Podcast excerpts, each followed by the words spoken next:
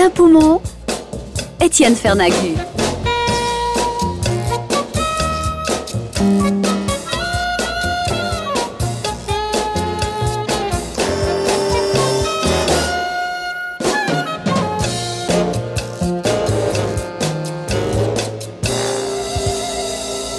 Troisième étape, troisième épisode du Tour des Muvrans. C'est assez simple, c'est un petit rappel comme ça pour ceux qui n'auraient pas été avec nous dès le premier jour.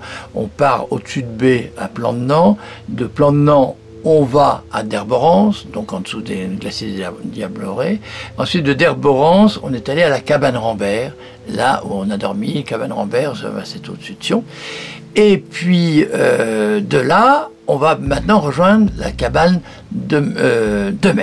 Alors, faut dire que ce, troisième jour est tout à fait intéressant parce qu'au fond, on, monte, on descend, mais on oscille toujours entre les deux. On part de 2580 mètres, on va redescendre à peu près dans les 1700, des choses comme ça, et on va remonter dans les 2400, on redescend euh, pour arriver au col de Mecre à 2361, ce qui fait que on reste en altitude et que tout ça est vraiment très beau. Donc je vous ai dit tout le bien que je pensais de la cabane Rambert.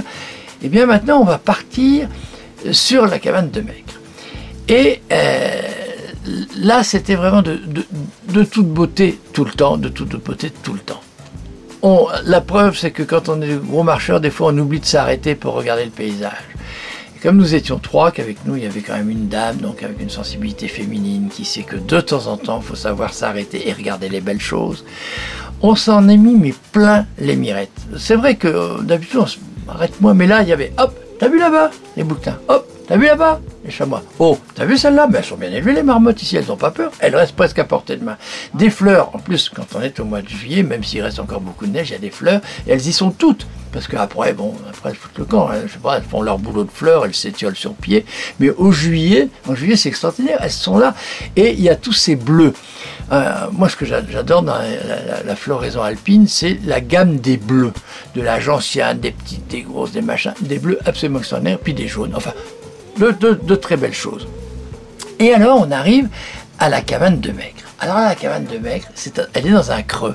C'est-à-dire que vous arrivez, vous avez une grosse pente, vous vous dites, bon bah ça y est, on voit un drapeau qui dépasse, et quand vous arrivez, pas vous descendez, c'est un ancien ouvrage militaire qui a été revendu à des civils et tout ça, et, euh, mais on sent que c'est militaire, donc c'est vraiment caché, c'est fait pour surveiller que la Suisse ne soit jamais envahie, que d'un côté à l'autre de la vallée du Rhône, un œil puisse dire bon et je vous tire dessus. Alors c'est formidable, moi j'adore parce que c'est des gens qui, on a l'impression que des gens ont joué à la guerre et qu'il n'y a jamais eu la guerre.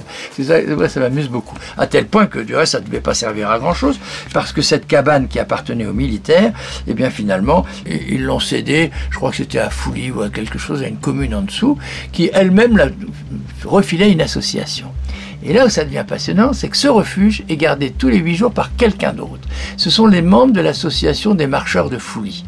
Et alors, ils s'inscrivent et pendant huit jours, ils gardent le refuge. Et c'est super bien organisé parce qu'on se dit quelqu'un, un gardien qui change tous les huit jours avec la famille, les enfants, ça va pas fonctionner. Pas du tout.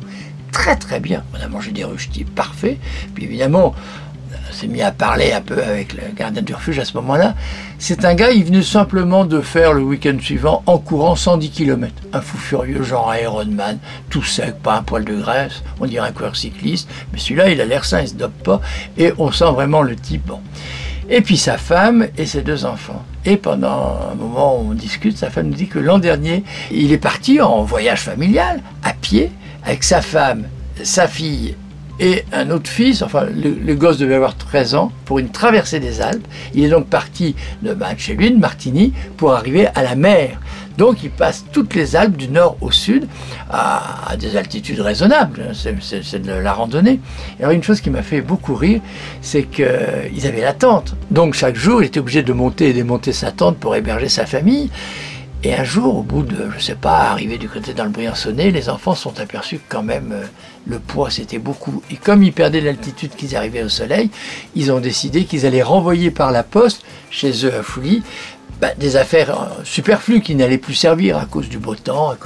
Et ils sont aperçus que les enfants, je trouve ça adorable, 13 ans, avaient mis des cailloux dans le sac parce que des beaux cailloux qu'ils voulaient ramener. Ils les ont renvoyés par la poste chez eux avant d'arriver dans le sud. Moi, je trouve ça attendrissant et c'est vrai que l'art de la marche, quand c'est compris comme ça, c'est formidable. Une chose qui était appréciable aussi, c'est de se dire que c'était des parents qui ne torturaient pas forcément leurs enfants en leur disant faut marcher, il y a des staccanovis du truc. Il y a des mazos qui forcent les gens à marcher, qui si on fait pas de temps de dénivelé on est des ringards. Alors que lui, le père, il était extrêmement affûté. Et eh bien en même temps, on sentait qu'il savait faire marcher son monde avec euh, distraction, plaisir, et que, ben voilà, rencontrer ce gardien-là, qui ne sera là que huit jours, vu que je vous ai dit que la cabane de Mecre, c'était les gens de l'association qui tous les huit jours se remplaçaient, et eh bien de se dire que si ce mec-là nous avait dit, ben dans huit jours, je pars euh, traverser l'Atlas ou le Haut-Atlas avec ma femme, mes enfants, venez avec nous, en général, on se méfie les propositions, on part pas avec n'importe qui, et bien avec cela, franchement, on aurait bien continué à, refaire une traversée ou des Alpes ou n'importe quel massif.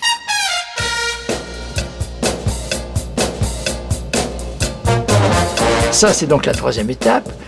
Il y a la quatrième qui va arriver, qui sera la dernière. Et là, je vous parlerai des infirmières qu'on a rencontrées dans la cabane que dans laquelle nous allons nous coucher maintenant, la cabane de Maigre, avant d'attaquer le quatrième épisode, le quatrième voyage qui va nous mener de, de Maigre à Pont-de-Nant.